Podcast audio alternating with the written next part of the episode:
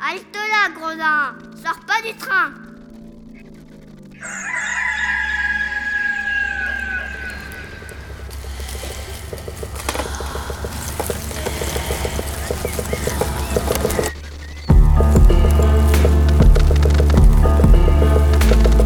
Dès ma plus tendre Plus on est jeunesse, malheureux, plus on souffre. Il faut plaindre les affligés. C'est une loi loi de l'humanité. puis de manière ou d'autre, les consolations arrivent et la douleur s'en va. Damit durch mich ein Unrecht Je me propose de raconter sans nouvelles ou fable, ou parabole, ou histoire, à notre. L'an 1348, la peste se répandit dans Florence. On trouvera dans ces nouvelles plusieurs aventures galantes, tant anciennes que modernes.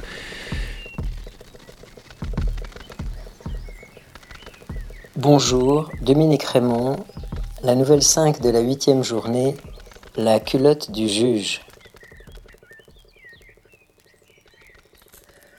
Vous savez qu'il nous vient assez souvent à Florence des podestats de la marche d'Ancône, hein.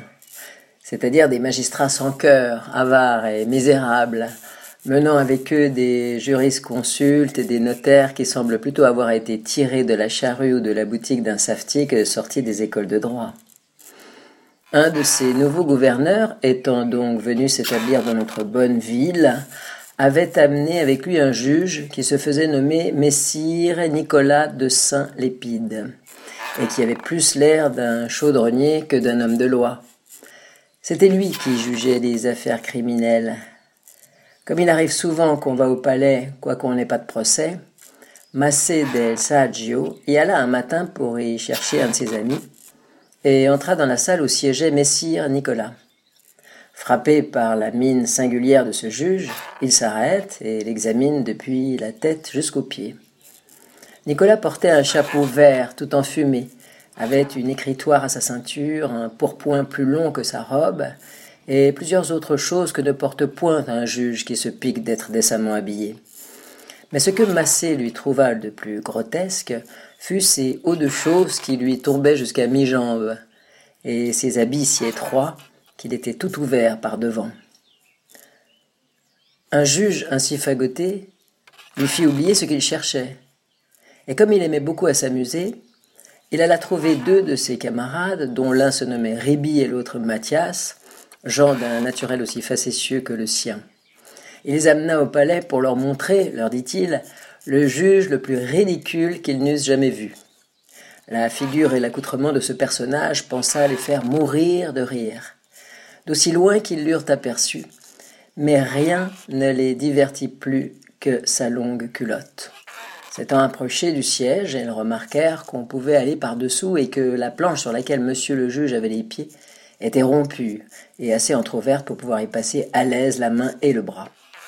Ils formèrent aussitôt le projet de lui enlever ces hautes choses, et après qu'ils furent convenus de la manière et du personnage que chacun devait jouer, ils remirent la chose au lendemain, ne trouvant pas qu'il y eût ce jour-là assez de monde à l'audience. Ils y retournèrent donc le jour suivant, et voyant l'assemblée aussi nombreuse qu'ils pouvaient le désirer, Mathias alla furtivement se poster sous la planche sur laquelle les pieds du juge étaient appuyés. Massé et Ribis, s'étant ensuite approchés du siège, saisirent le magistrat par le devant de sa robe, puis l'attirent, l'un d'un côté, l'autre de l'autre, en criant tous deux Justice, monsieur le juge, justice, je vous supplie de me la rendre, dit Massé, avant que ce voleur que vous voyez auprès de vous ne sorte d'ici. Il m'a volé une paire de souliers, et je vous prie de bien vouloir me les faire restituer.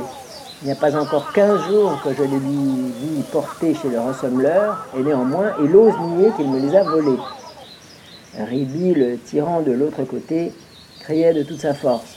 Ne le croyez pas, monsieur, c'est un imposteur, un fourbe qui veut se tirer d'affaire par une calomnie. Il a su que je venais me plaindre de ce qu'il m'a volé une petite valise qui m'était fort utile, et pour vous faire illusion, il est venu lui-même m'accuser de lui avoir dérobé des souliers. Si vous doutez de ce que j'avance, j'ai pour témoin Tréca, qui est ici, la grosse tripière que tout le monde connaît, et la femme qui reçoit ce qu'on donne à Notre-Dame de Varlay.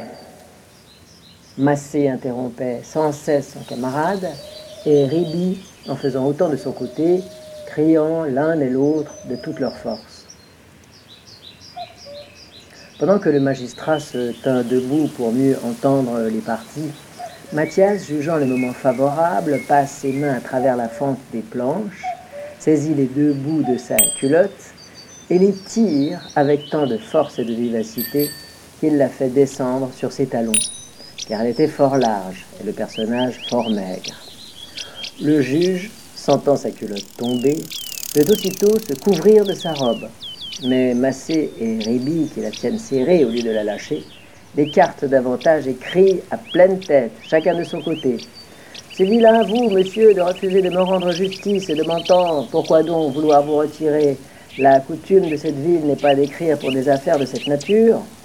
Enfin, il le retint assez longtemps pour que tous ceux qui étaient à l'audience s'aperçussent que la culotte lui était tombée sur les pieds et visse à découvert ce qu'on devine aisément.